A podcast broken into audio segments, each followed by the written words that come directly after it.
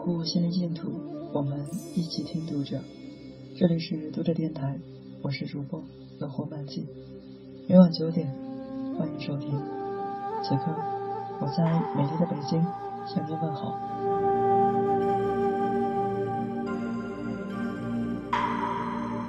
想起一个故事，说的是思想家王福之年老多病时，有朋友来看他，朋友走时。他站在门口说：“送不远送，我心送你三十里。”朋友觉得王夫之就是客气一下罢了。走了十来里地，忽然想起来有东西忘记拿了，于是返回。只见他还站在门口。远去的，只要愿意，都可以目送。落日可以目送，小船可以目送，流云也可以目送。当然。还有背影，每一个背影的前面都有一个亲爱的、清晰的面容。面容用来生欢笑，而背影用来占领目光。记得很久以前，我读到这样一句话：“你走，我不送你；你来，无论多大的风，多大的雨，我都要去接你。”那时，我刚刚知道有一种情感叫不舍，也明白。有一种情感在相聚，那时我喜欢重逢的盛大，再到后来，我觉得送别才是盛大的事情。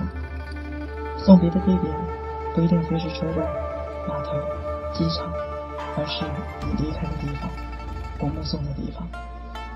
目送最交的大都是背影，但也有静默相对的时候，就像我和祖父。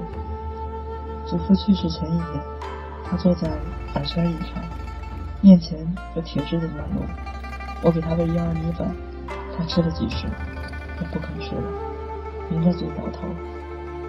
那时他已经不明言语，放下米粉，我给他泡茶，喂他喝了几口，他不肯再喝，我便把茶杯放在暖炉上，他欠着身子，将杯子朝里推了推，这是他的习惯，怕杯子摔着了。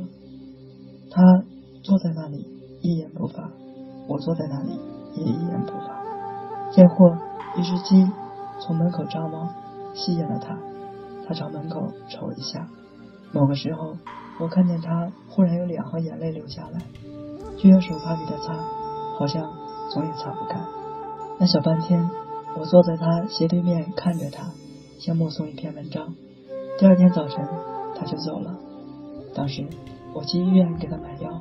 因为前一天晚上他的呼吸有点深重，我想也许有痰。等我回来，他已经走了。这是一个已知的结果，可是我的悲伤难以自抑。没想到相对而坐的小半天，才得到有限的安慰。我想，我们算是彼此目送了。记得小时候去二姑家，祖父要送上二十多里，坐在一个叫秋实亚的山口。看着我下一个叫二台子的坡，他坐在那棵有着高大树冠的球树下，只有我下到坡底，走到另一个山口才能看见。我回望，他在哪里？再回望，他还在那里。身上是一件对襟的白汗衫。我转过那个山口时，突然就有强烈的依恋。我转身躲在石头背后，看他慢慢起身，然后消失。很多时候，因为短时间的相聚，长时间的分离，我们互相感念牵挂，好像没过多久就阴阳两隔。他在里面，我在外面，再也看不见的背影，像一块黑色的幕布挂在黑夜里。有句话说“情深不寿”，我想已经很好了，至少我们在珍惜。我就想，无论风和日丽，还是风雨交加。如果分别是难免的，那就送别；不能亲往，那就目送。如果他回头，你在原地，他心口便会涌上了许多温热。虽然接下来的路还要自己走。读者电台今天的节目就为大家分享到这里，更多收听敬请关注。晚安。